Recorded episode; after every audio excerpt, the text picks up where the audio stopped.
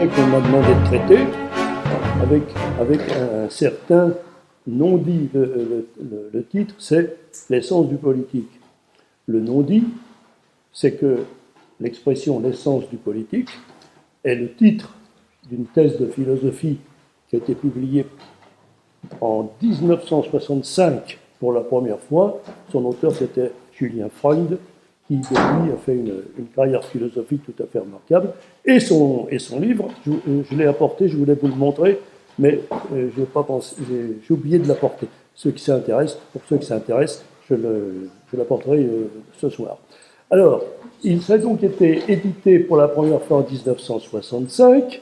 Ça a été réédité sans changement en 1976, si je me souviens bien, et ça a été réédité une troisième fois en 1986 sans changement, avec simplement une postface de, l'auteur qui est claire dans le sens. C'est donc un ouvrage absolument fondamental, et quand on m'a proposé comme thème de réflexion l'essence du politique, forcément, je disais un non-dit, c'était par rapport au livre de Julien Freud.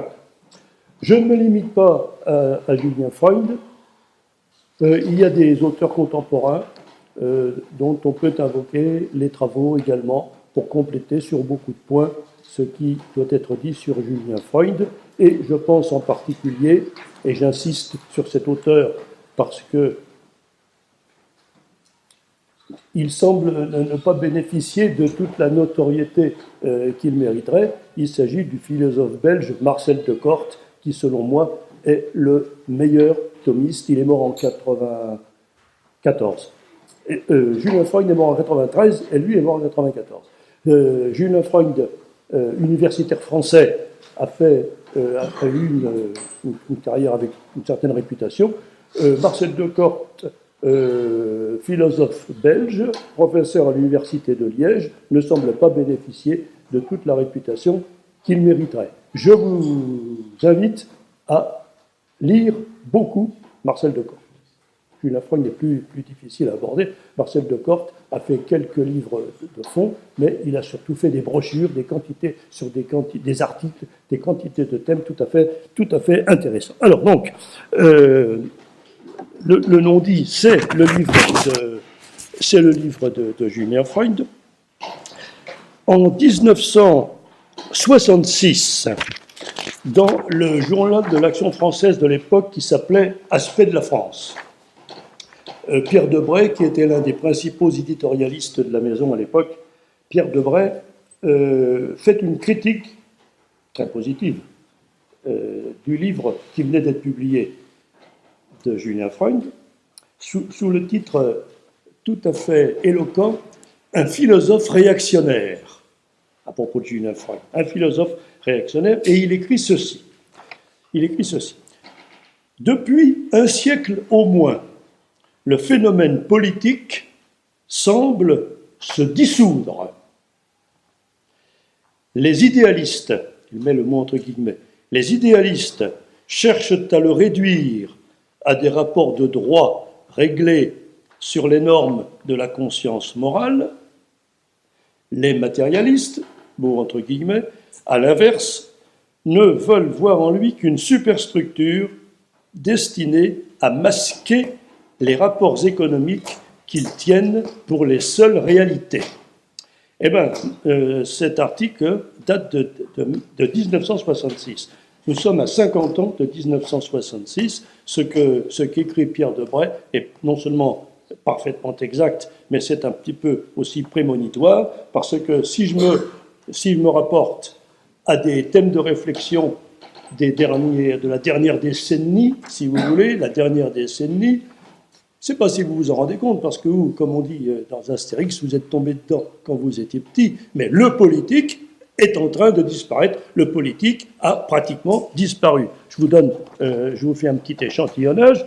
Euh, en, 1993, euh, le professeur Philippe Benton, qui est de la faculté de droit de Rennes, écrit textuellement, un article qui l'intitule L'abdication de la politique.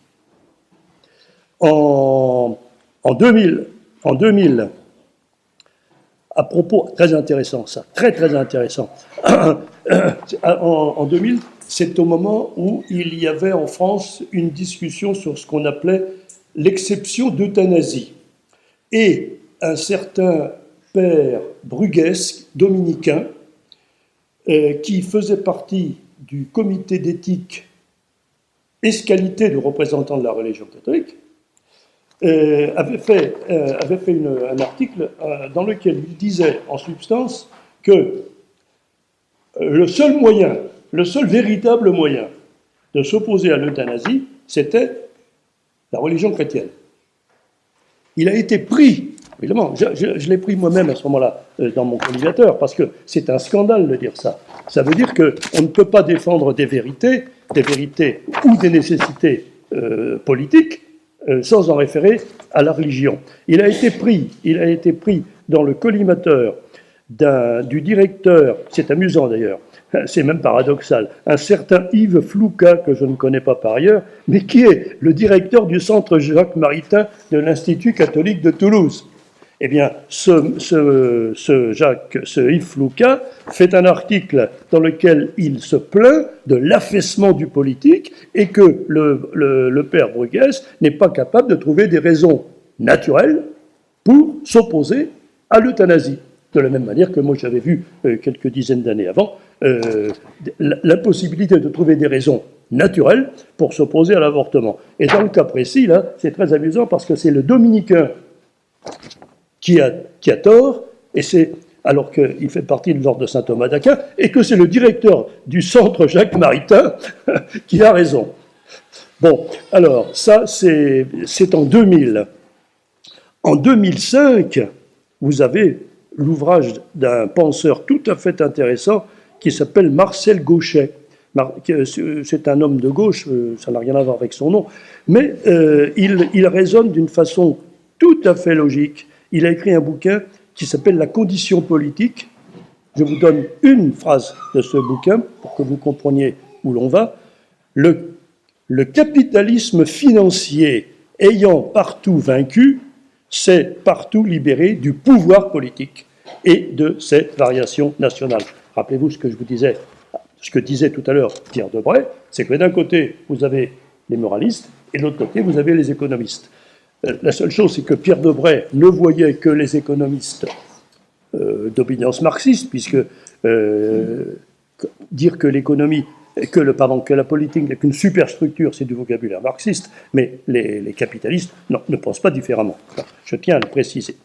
Et puis alors, vous avez plus récemment encore un certain Pierre Le Vigan qui a écrit un ouvrage sur l'effacement du politique. Lui, il parle de l'effacement du politique et non pas de l'affaissement du politique, mais vous voyez que c'est bien les mêmes, les mêmes thèmes, euh, à propos de la construction européenne, en disant, en disant, entre autres choses, que la construction européenne est fatalement condamnée, condamnée parce que euh, elle a été conçue dès l'origine comme une sortie du politique au profit de l'économique, l'homme étant ramené à sa fonction de producteur et de consommateur. Nous euh, parlerons de ça tout à l'heure.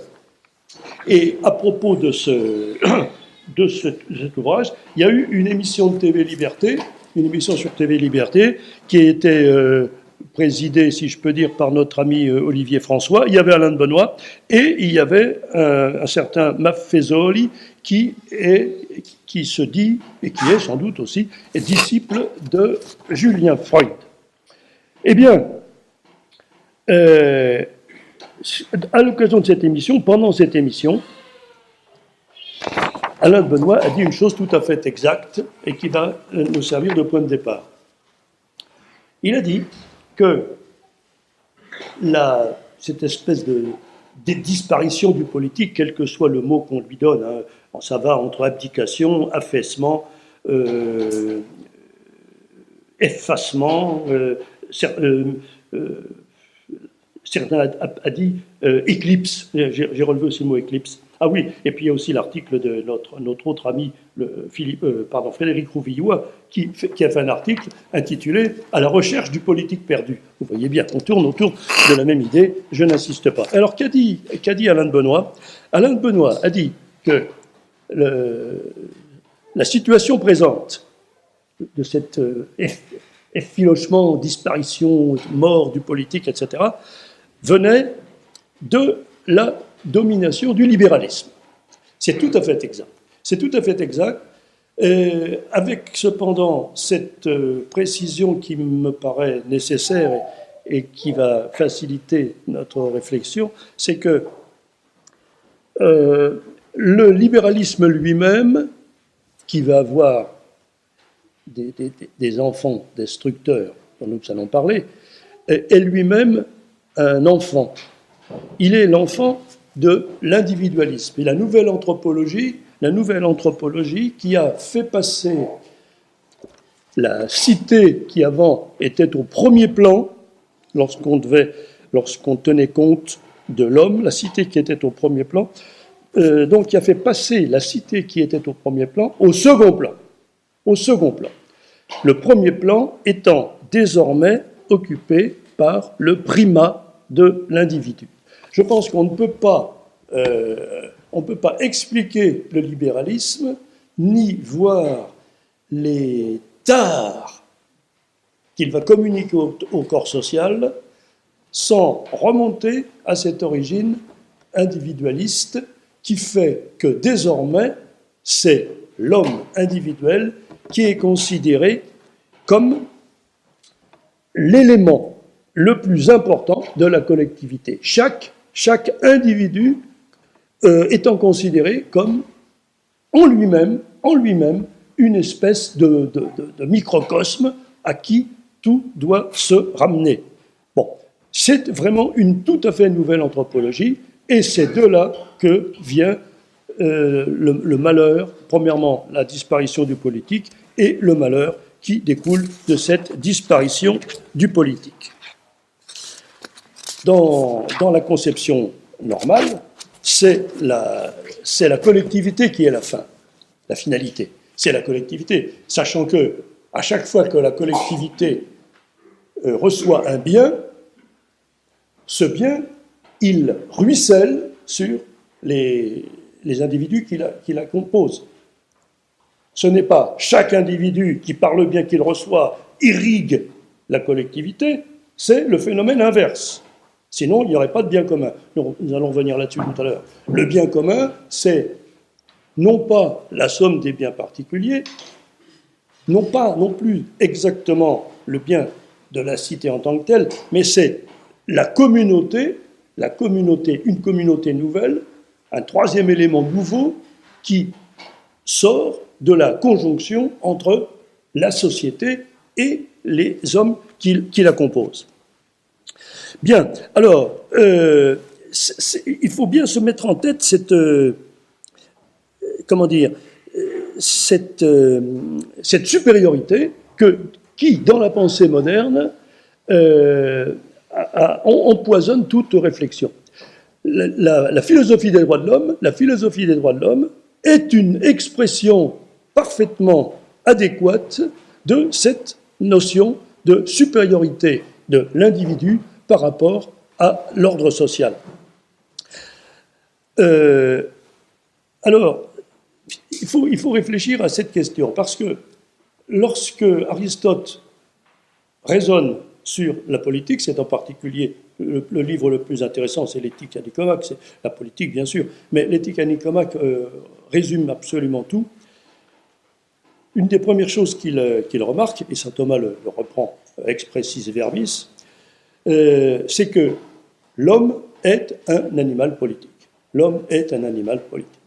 Si il n'y a pas la société, l'homme n'existe pas. Il dit un homme sans cité serait ou plus qu'un homme, c'est-à-dire un dieu, ou moins qu'un homme, c'est-à-dire un animal. Les dieux n'ont pas besoin de cité, et les animaux n'ont pas non plus de cité.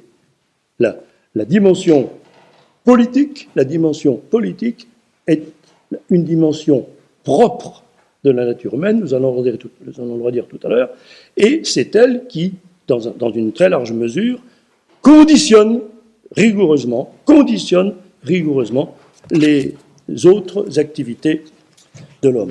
Alors, ce qui s'est passé avec l'individualisme, et vous le comprenez, si, et vous le comprenez, et vous comprendrez pourquoi de l'individualisme on est passé au libéralisme, c'est qu'avec l'individualisme, il s'agit de la satisfaction, il s'agit d'arriver à la satisfaction de chacune des cellules atomisées constituant la société, c'est-à-dire une satisfaction de nature matérielle.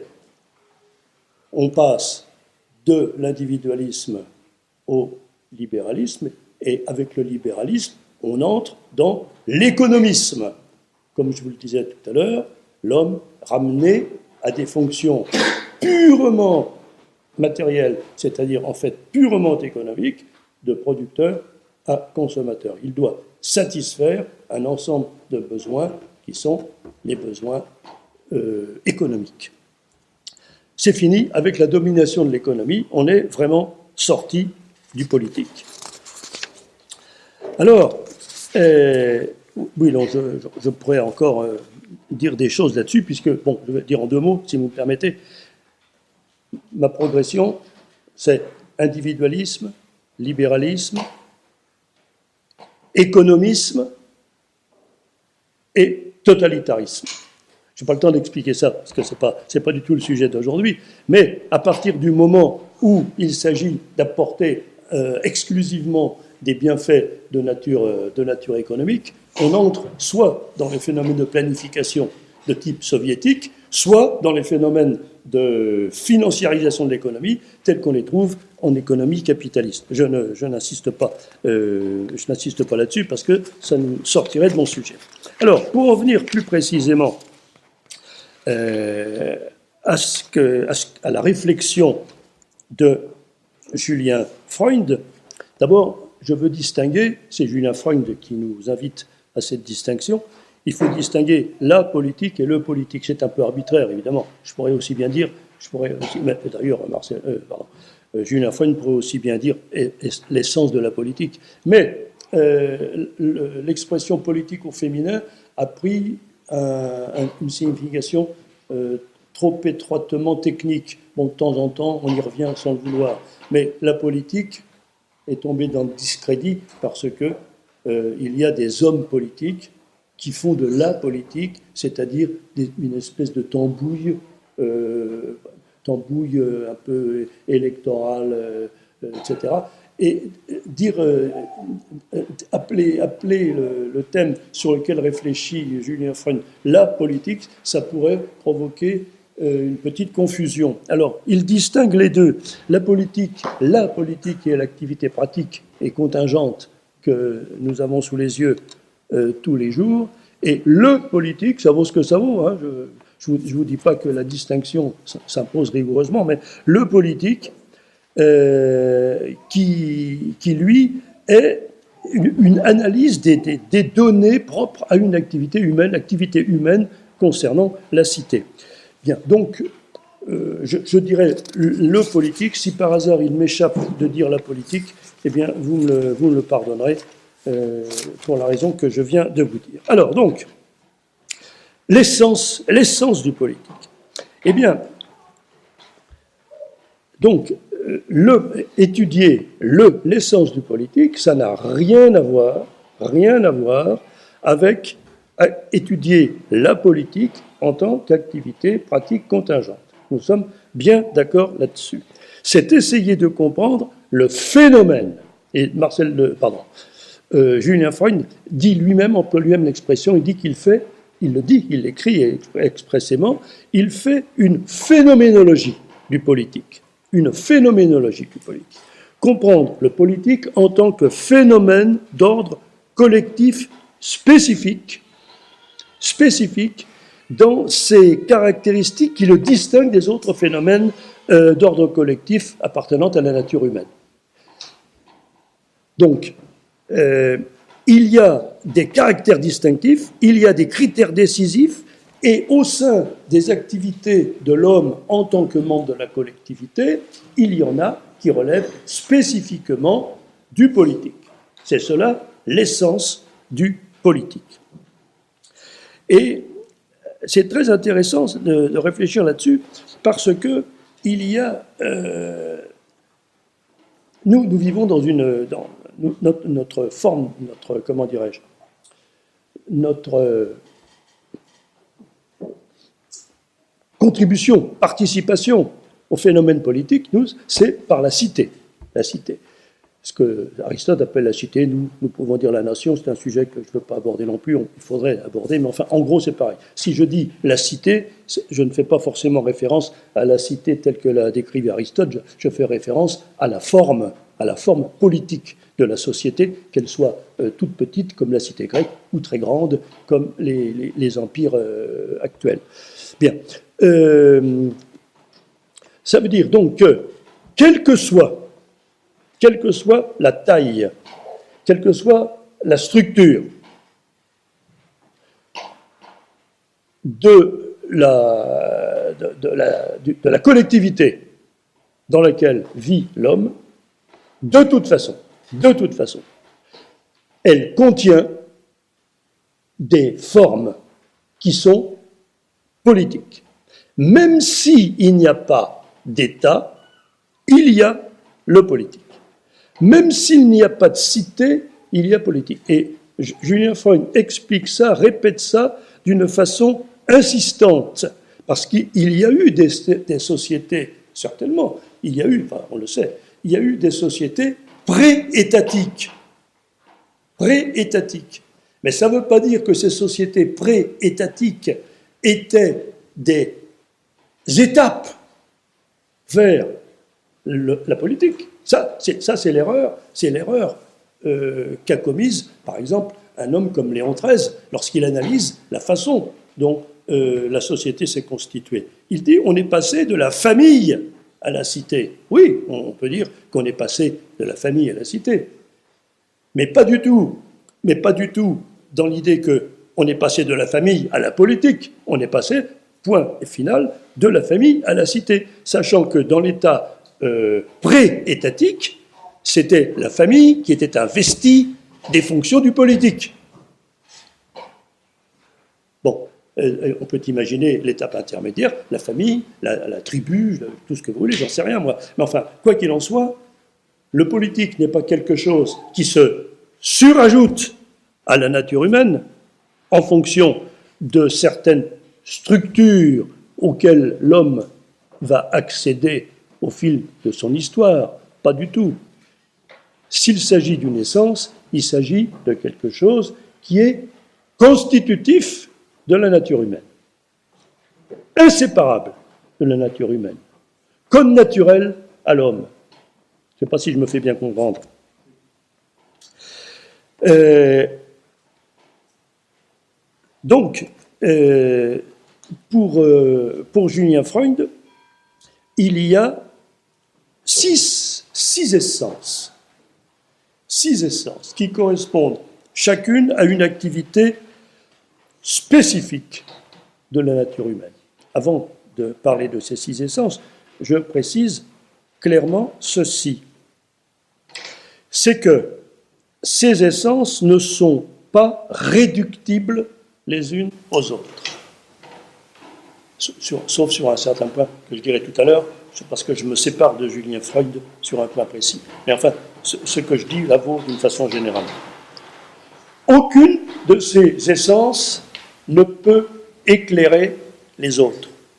Elles sont chacune indépendantes dans la nature humaine. Elles correspondent chacune à une aspiration, à une certaine forme d'activité de la nature humaine. Ça va développer ça dans un instant. Alors, selon euh, Julien Freund, les, six essences sont les suivantes. Le politique, l'économie, la religion, la morale, la science et l'art. Si l'une de ces essences n'existe pas, eh bien, on n'est pas, dans la nature humaine. Ça paraît, ça paraît euh, un peu étonnant, mais euh, si l'un de ces éléments n'existe pas, on a affaire à autre chose. L'homme est autant un animal politique, je vous le disais tout à l'heure d'après Aristote, mais il est aussi un animal religieux. Sur le plan, euh, historique, préhistorique si vous voulez, euh, l'une des manifestations les plus sûres de la nature humaine, c'est l'existence d'une relation au sacré. C'est évident. S'il n'y a pas ça, vous avez autre chose que l'homme. Hein. Et tout est pareil. Tout est pareil. Bon, à ce sujet-là, je fais, au sujet de ces six, euh, de ces six essences, je fais trois, trois remarques, ou plus, plus exactement, je fais une remarque, une précision et une objection. Première remarque, dans la mesure où chacune de ces essences définit une orientation catégorique de l'existence humaine, eh bien, il, n'y a, il ne peut y avoir entre elles aucune hiérarchie. Du point de vue conceptuel, il n'y a aucune hiérarchie. Elles sont présentes ou elles ne sont pas présentes. C'est clair. Je, je dis, du point de vue conceptuel, pas de hiérarchie. Elles sont toutes nécessaires, toutes absolument nécessaires pour constituer la nature humaine, parce qu'elles sont, chacune d'entre elles, un appel à une certaine activité proprement humaine. Pas d'hierarchie. Ça, c'est la première remarque. La, deuxième, euh, remarque, il n'y a pas de hiérarchie au sens conceptuel, mais s'il n'y a pas de hiérarchie, il y a une priorité. Il y a une priorité. Ben, la priorité, c'est justement le politique. Pourquoi? Et d'ailleurs, euh, Julien Freund met le politique au début de sa liste. Il n'a pas l'intention de, faire de hiérarchie, comme je viens de le dire, mais il insiste sur la nécessité préalable du politique. Cette phrase tous les jours et plusieurs fois par jour, mais il faut la répéter, il faut la savoir par cœur. Si les remparts de Syracuse tombent, Archimède est égorgé. Qu'est-ce que ça veut dire? Alors, quand je cite ça, j'ajoute toujours, pour qu'il n'y ait pas d'ambiguïté sur le sens de la phrase, j'ajoute toujours s'il n'y a pas déjà la cité d'Athènes, personne ne construit le Parthénon. Personne n'écrit le Gorgias. Est-ce que ça veut dire que conceptuellement, le politique est plus important que l'art ou la, science? Non, ça veut simplement dire qu'il est la condition nécessaire, préalable à toutes les autres activités humaines. S'il n'y a pas la cité, il n'y a rien d'autre. Si les remparts de Syracuse tombent, Archimède est égorgé. C'est clair, il le sera effectivement. Bon. Euh, Est-ce clair Oui. Est-ce clair Oui. Bon, j'espère. Alors, euh, une autre observation qui est intéressante aussi, c'est que les, données de chacune de ces essences, alors nous, sommes, c'est par rapport à l'homme, nous parlons, euh, les données de ces essences ne préexistent pas à l'action humaine. C'est l'action humaine qui les met en œuvre. Julien Freund dit, par exemple, à propos de l'art, qui est la, dernière des essences qu'il cite, écoutez ça, le beau n'est pas, le, beau n'est pas dans l'idée, mais se trouve réalisé dans une œuvre. Et c'est vrai pour tout le reste. Et c'est vrai pour tout le reste. À propos de l'art, il ajoute chacun de nous pourrait se considérer en imagination, s'il n'y avait pas l'œuvre d'art, chacun de nous pourrait se considérer en imagination comme le plus grand artiste.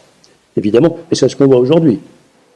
N'est pas l'œuvre d'art, n'est pas l'œuvre belle, l'œuvre d'art est celle que l'on déclare œuvre d'art. Ça n'a absolument rien à voir. C'est une déviation euh, euh, comment dirais-je, destructrice au possible. Bon, euh, alors, maintenant, une objection, c'est le, seul endroit où je me sépare un peu de Julien Freund. Ça n'a d'ailleurs aucune incidence sur l'analyse, et vous allez comprendre que ça ne met pas du tout en cause le fond des choses. Mais je veux être aussi précis que possible. Je doute fort, personnellement, pour vous dire que je doute fort, je suis sûr même du contraire, je, pense que la morale n'est pas une essence. La morale n'est pas une essence. Qu'est-ce que je veux dire par là? Ça ne change rien sur le fait qu'il y a le bien et le mal, ça ne change rien sur le fait que l'homme doit nécessairement faire le bien, etc. Euh, euh, qu'est-ce que ça veut dire? Pour un, catholique, c'est plus facile à comprendre que pour un, latin, de l'ancien temps. C'est que il y a une part des choses qui relève de la morale surnaturelle, qui est individuelle, et c'est par rapport au salut, le, salut est individuel, comme vous le savez. D'une part, il y a cela, et d'autre part, il y a les nécessités de la vie sociale. Dans un premier cas, ça relève de la religion, incontestablement. Or, la religion est une essence, et dans l'autre cas, ça relève du politique, et le politique est aussi une essence. Euh, l'absence de distinction chez Julien Freund est d'autant plus étonnante, c'est qu'il cite Aristote, il cite longuement Aristote, euh, qui distingue, lui, entre l'homme privé, l'homme privé qu'il appelle l'homme de bien, ça rejoindrait la première catégorie dont j'ai parlé tout à l'heure, et le, citoyen, citoyen, c'est-à-dire celui dont les actes bons sont nécessités par les exigences de la vie sociale. Les exigences de la vie sociale. Ne pas tuer son voisin par caprice. Ne pas médire de son voisin. Pourquoi? Parce que dans l'un et l'autre cas, je porte atteinte à l'intégrité de la cité. On n'est pas dans l'ordre du bien et du mal qualitatif, on est dans l'ordre du bien et du mal pratique.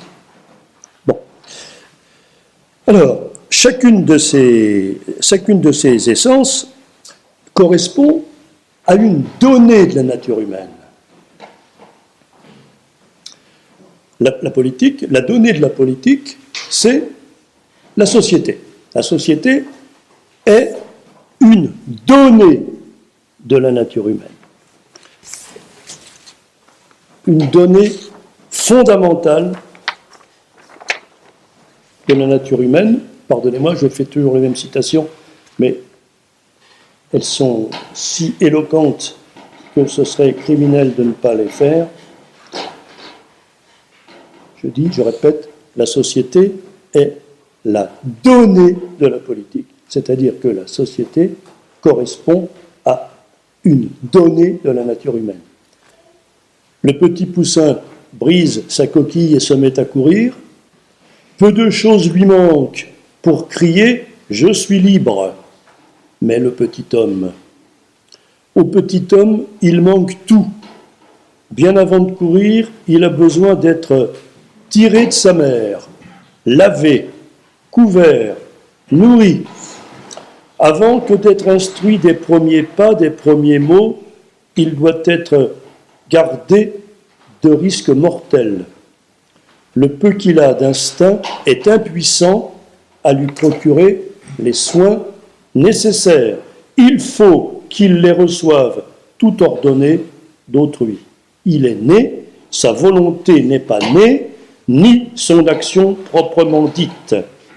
Il n'a pas dit je ni moi, et il en est fort loin qu'un cercle de rapides actions prévenantes s'est dessiné autour de lui. Le petit homme presque inerte, qui périrait s'il affrontait la nature brute, est reçu dans l'enceinte d'une autre nature, empressée, clémente, humaine. Il ne vit que parce qu'il en est le petit citoyen. Vous connaissez, c'est tiré de la préface que Maurras a faite de mes idées politiques. C'est un texte absolument fondamental. L'homme est un être social et le nom de sa société, c'est la politique. À l'inverse, à l'inverse, euh,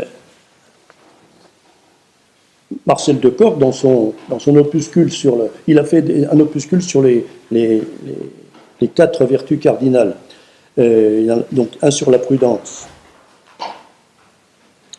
Je ne veux pas lire beaucoup de choses, mais il dit ceci point de société sont conjugaison vers le bien commun des efforts de tous, selon la place que chacun occupe dans la communauté.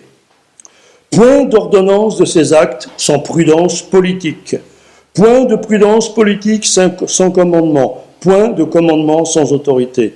Dès que l'autorité se dessert, le lien social se relâche, pourrit et se casse. Donc, nous répétons que La société est la donnée de la politique et c'est peut-être la donnée la plus importante de la nature humaine. La donnée de l'économie, c'est le besoin. C'est le besoin, mais on n'est pas forcément avec l'économie, et c'est ça le grand bouleversement du monde moderne, c'est qu'on n'est pas forcément dans, un lien, euh, un lien nécessaire avec la politique. Pas du tout. Si vous lisez Aristote, pour Aristote, l'économie relève de la vie privée. Le besoin, le besoin s'organise entre les hommes au sein de la cité. Ce n'est pas forcément à la cité d'organiser l'économie collective, pas du tout. C'est une idée moderne. Une idée moderne qui rejoint le propos que je vous citais tout à l'heure de euh, Alain Benoît, où le politique a indiqué en faveur de l'économique. Et cela, j'ai un texte, il est très long ce texte, mais il est quand même,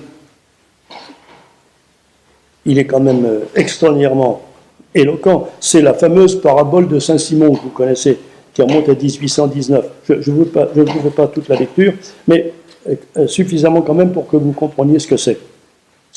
Voilà, comme, ce qu'il dit. Nous supposons que la France perde subitement ses 50 premiers physiciens, ses 50 premiers chimistes, ses 50 premiers physiologistes, ses 50 premiers mathématiciens, ses 50 premiers poètes, ses 50 premiers peintres, etc., etc., mécaniciens, ingénieurs civils et militaires, euh, je saute, banquiers, négociants, cultivateurs, maîtres de forge, fabricants d'armes, tanneurs, teinturiers, maçons, charpentiers, ta, etc. Il en a une demi-page. Comme ces hommes, dit-il, sont les Français les plus essentiellement producteurs, ceux qui donnent les produits les plus importants, ceux qui dirigent les travaux les plus utiles à la nation et qui la rendent productive dans les sciences, dans les beaux-arts et dans les arts et métiers, ils sont réellement la fleur de la société française, ils sont, de tous les Français, les plus utiles à leur pays. Je saute. Passons, dit-il, à une autre supposition. Admettons que la France conserve tous ces hommes de génie qu'elle possède dans les sciences, les beaux-arts, nanana, mais quel est le malheur de perdre le même jour? Monsieur, frère du roi, Monseigneur le duc d'Angoulême, Monseigneur le duc de Berry, Monseigneur le duc d'Orléans, Monseigneur le duc de Bourbon, Madame la duchesse d'Angoulême, Madame la duchesse de Berry, Madame la duchesse d'Orléans, Madame la duchesse de Bourbon et Mademoiselle de Condé. Qu'elle perde en même temps tous les grands officiers de la couronne, tous les ministres d'État, tous les conseillers d'État, tous les maîtres de requête, tous ces maréchaux, tous ces cardinaux, archevêques, ta, ta, ta, ta, tout préfet, sous-préfet, euh, tous les employés de ministère, tous les juges, etc. Cet accident affligerait certainement les Français, parce qu'ils sont bons, parce qu'ils ne sauraient voir avec indifférence la disparition subite d'un aussi grand nombre de leurs compatriotes. Mais cette perte de 30 000 individus, réputés les plus importants de l'État, ne leur causerait de chagrin que sous un rapport purement sentimental, car il n'en résulterait aucun mal politique pour l'État. Je suis sûr qu'il y en a parmi vous qui se disent qu'après tout, c'est pas si bête? Ben si, c'est parfaitement idiot. C'est parfaitement idiot. C'est même scandaleusement faux. Parce que s'il n'y avait pas, s'il n'y avait pas le roi, monsieur frère du roi, tata, les juges, les uns, il n'y aurait pas de société, il n'y aurait pas de cité. Donc s'il n'y a pas de cité, ben, il n'y a pas de maçon, il n'y a, pas de, a pas de chimiste, il n'y a pas de physicien. Si les remparts de Syracuse tombent, Archimède est égorgé. Les remparts de Syracuse, ils existent parce qu'il y a une autorité politique parce que les hommes sont constitués autour d'un pouvoir. Sinon, personne, comme je vous disais tout à l'heure, personne n'aura jamais l'idée de construire le Parthénon. C'est bien évident. Allez, personne n'aura jamais, il n'y aura jamais, euh, il y aura jamais des, 50 premiers physiciens, 50 premiers chimistes, etc., s'il n'y a pas l'appareil de l'État qui assure l'existence de la cité. Bon, j'espère que, j'espère que ça, paraît assez, assez clair. Alors, la, la troisième, euh, euh, essence, c'est la religion. Alors là, c'est très clair. C'est très clair. Le donné de la religion, c'est Dieu. C'est la relation de l'homme avec le sacré. C'est les dieux, c'est Dieu, c'est tout ce que vous voulez. Euh, nous, nous, sommes à une phase privilégiée, mais pour ceux qui n'avaient pas la révélation, bah, ils avaient une relation avec le sacré qui était substantiellement la même que la nôtre. Ensuite, la morale, je vous ai déjà dit ce que, j'en pensais, c'est le, bien et le mal. Mais moi, je le ventile, je ventile ça non pas dans une essence spécifique qui s'appelle la morale, mais d'un côté vers la religion et de l'autre côté vers la politique. Quand euh, la, donnée, la donnée de la, de la science, c'est la connaissance, et la donnée de l'art, c'est le beau. Bon, nous avons, euh, nous avons fait le tour de ça. Bien. Alors, est-ce que j'espère que j'étais assez, assez complet et assez précis sur l'importance qu'avait dans la nature humaine cette essence qui était la politique.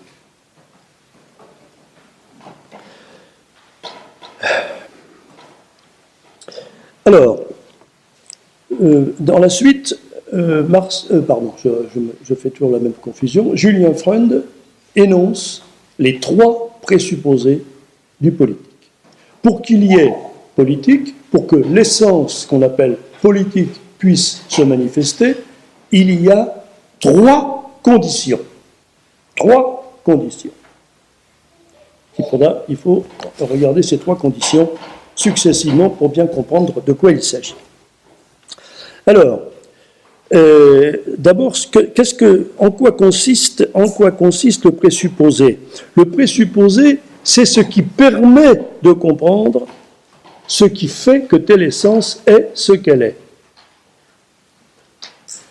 Qui conditionne, si, je crois que c'est ça la meilleure explication, qui est la meilleure formule, qui conditionne l'autonomie de chacune de ces essences par rapport aux autres nous n'allons nous occuper que de la politique.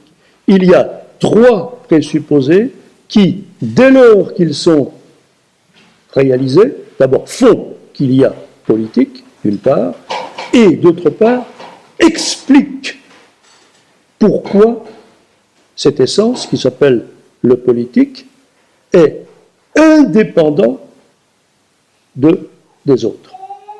Pourquoi il est autonome par rapport aux autres. Pourquoi il est illogique de faire appel à des éléments d'une autre essence pour pouvoir expliquer celui-ci?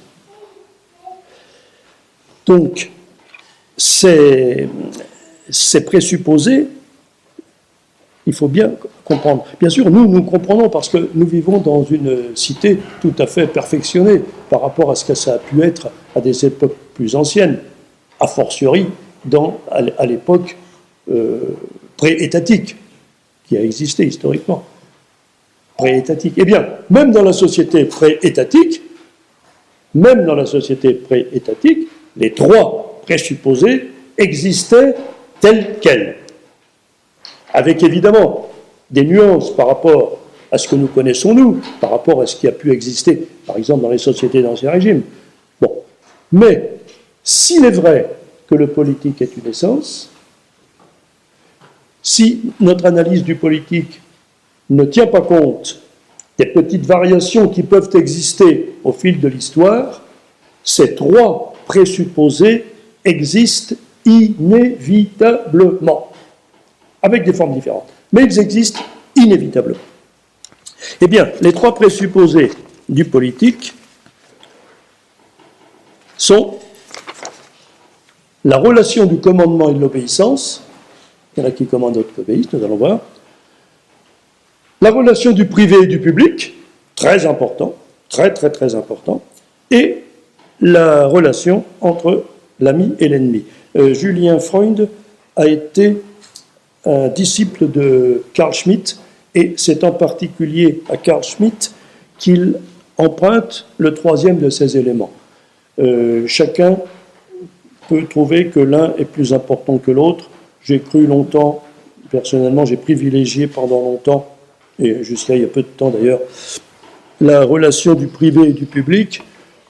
En fin de compte, euh, je, je, me suis laissé convaincre un peu par, euh, par Julien Freund, c'est que ou par Carl Schmitt si vous préférez, c'est que la relation de l'ami et l'ennemi, surtout, euh, surtout vu ce que nous constatons aujourd'hui, notre expérience politique d'aujourd'hui, c'est que la relation de l'ami et l'ennemi euh, est vraiment tout à fait, tout à fait importante. Alors, d'abord, premièrement, donc, euh, la relation, premier de ces présupposés, premier de ces présupposés, c'est la relation du commandement et de l'obéissance. Bon.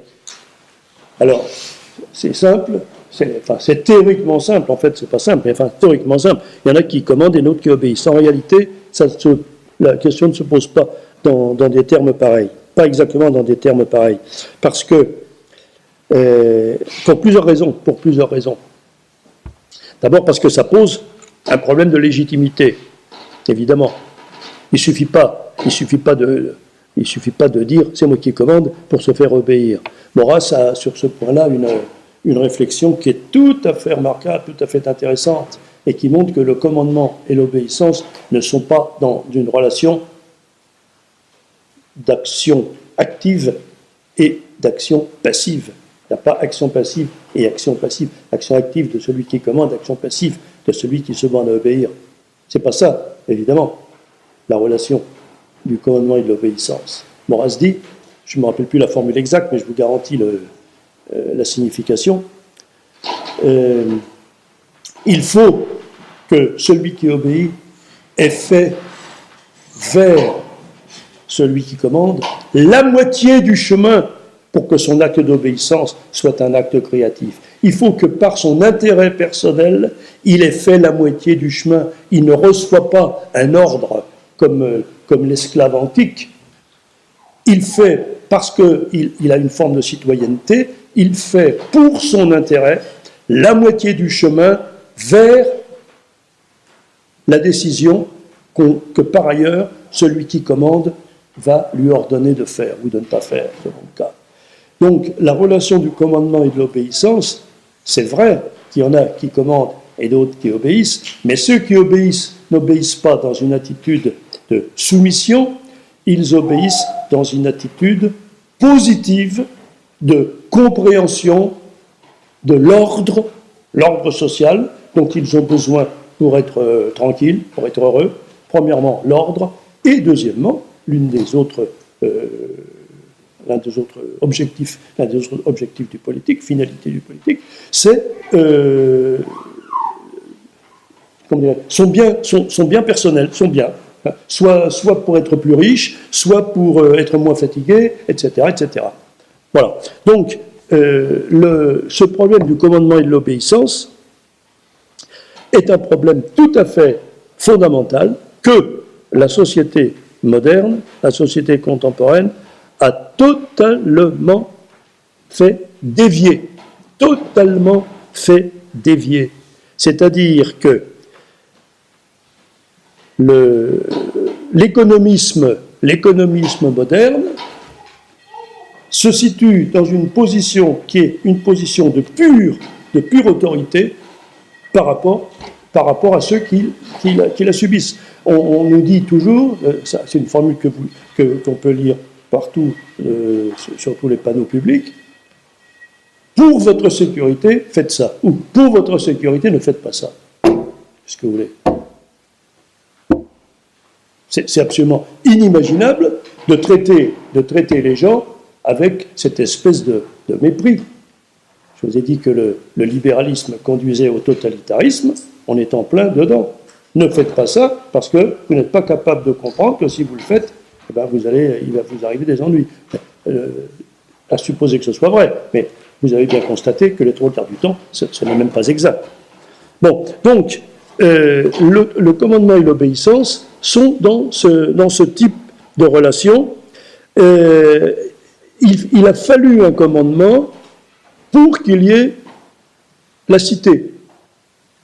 La cité est fille de la guerre. Chez les, Athéniens, c'était la même déesse qui présidait à la guerre et qui présidait à la sagesse, Pallas Athéna. Et elle était la, sainte patronne, si je peux dire, d'Athènes. Et on la représente, on la représente le plus classiquement avec le casque, le bouclier et, la lance, mais dans la position de la pensée, dans la position de la réflexion. elle, elle, commande, mais elle commande non pas pour son bien, elle commande pour le bien des citoyens. Bien, je n'insiste pas sur, cette, sur cet aspect des choses. Ça, me paraît tout à fait, tout à fait intéressant de, de réfléchir à cette, à cette notion de relation entre le, le commandement et l'obéissance. Et je disais en commençant que ça pose le problème de la légitimité. Qu'est-ce qui va légitimer le pouvoir? La, légitimité, bien sûr, on peut admettre qu'elle soit un petit peu extrinsèque, mais elle est surtout intrinsèque, c'est-à-dire que le pouvoir légitime, c'est celui qui commande pour le bien, qui commande pour le bien, pour le bien de l'ensemble, pas pour euh, euh, l'un des critères du bien commun, si j'ai le temps, je, le dirai tout à l'heure, l'un des critères du bien commun, c'est que la loi concerne le plus grand nombre possible de gens. Ah, ça vaut le coup d'obéir. Mais quand on fait des lois comme on voit de nos jours, qui concernent une fraction minable de la fraction insignifiante de la population, moi je dis, ça pose un drôle de problème de légitimité du pouvoir. Je ne sais pas si vous comprenez ce que je veux dire. Bon. Euh, voilà, je sais pas, j'ai quelques choses sur la, sur la loi. Euh, on en parlera si vous voulez tout à l'heure, mais je vois que le, le temps passe. Bien, le deuxième présupposé, le deuxième présupposé, c'est la relation du privé et du public. Alors j'ai cru longtemps, moi, que c'était le plus important des trois. Le plus important des trois. Et bon, il reste, très important, mais euh, comme je vous le disais, euh, j'ai commencé à comprendre à quel point le troisième était aussi très important. Alors, qu'est-ce que ça veut dire? Qu'est-ce que ça veut dire? Ça veut dire que le, comment dirais-je, dans l'existence d'un domaine privé et d'un domaine public, vous avez à la fois l'homme et à la fois l'État. L'État, la cité, je préfère dire la cité, comme ça, ça s'applique à, toute, espèce de forme de politique. Bon, eh bien, euh, cette distinction entre le privé et le public, vous la trouvez au début du premier livre de la politique d'Aristote, et il dit ceci, ceux qui croient que chef politique, chef de famille et maître d'esclaves sont une seule et même notion s'expriment d'une manière inexacte. Ils s'imaginent en effet que ces diverses formes d'autorité ne diffèrent que par le nombre plus ou moins grand des individus qui y sont assujettis, mais qu'il n'existe aucune différence spécifique. Et comme je vous le disais tout à l'heure, euh, dans, le même, euh, dans le même ouvrage, il distingue l'homme privé, homme de bien, et l'homme public, citoyen. Bon. Eh bien, euh, il y a là quelque chose de tout à fait, tout à fait fondamental. C'est-à-dire qu'il y a un domaine dans lequel l'État intervient légitimement et un domaine dans lequel l'État n'intervient pas légitimement.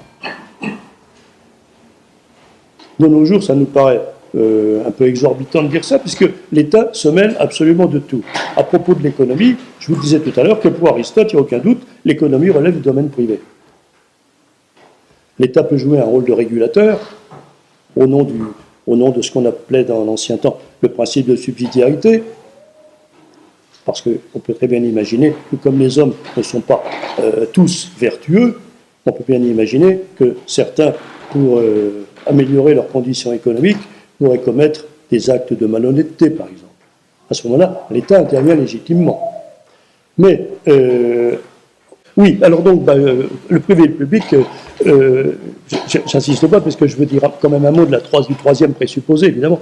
Bon, donc c'est ça. Il y, a il y a quelque chose qui appartient rigoureusement au domaine privé, quelque chose qui appartient rigoureusement au domaine public.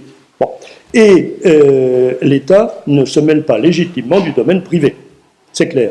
L'État doit veiller à faire régner ce, que Aristote appelle une vertu moyenne, une vertu moyenne, mais il n'est pas là pour contrôler. Il, est là pour veiller à assurer une vertu moyenne, mais il n'est pas là pour contrôler que chacun, effectivement, euh, soit accomplit certains actes, soit se refuse à certains actes. Bon, je, suis désolé, je n'ai pas le temps d'expliquer ça, mais on, on pourra y venir si vous voulez. Bon, alors le, troisième présupposé, et je termine là, alors donc, le troisième présupposé, c'est la relation de l'ami et de l'ennemi. Très intéressant quand même, très intéressant quand même. Pas de politique sans ennemi virtuel. Euh, euh, Julien Freud dit textuellement, dès lors que vous avez une cité, vous en avez forcément deux. Parce que l'homme, l'homme, euh, l'homme social, l'homme, l'homme social se distingue d'un autre homme social. Ça ne veut pas dire que quand on dit la relation de l'ami et de l'ennemi, ça ne veut pas dire l'adversaire, ça ne veut pas dire celui qu'on va tuer, ça ne veut pas dire celui avec qui on est en guerre, ça veut dire simplement l'autre. L'autre, avec lequel les relations peuvent aller jusqu'à la, guerre. Mais ce n'est pas dans la nature des choses. C'est bien clair. Donc, euh, dans la situation mondiale actuelle, on nous tend vers une autorité mondiale.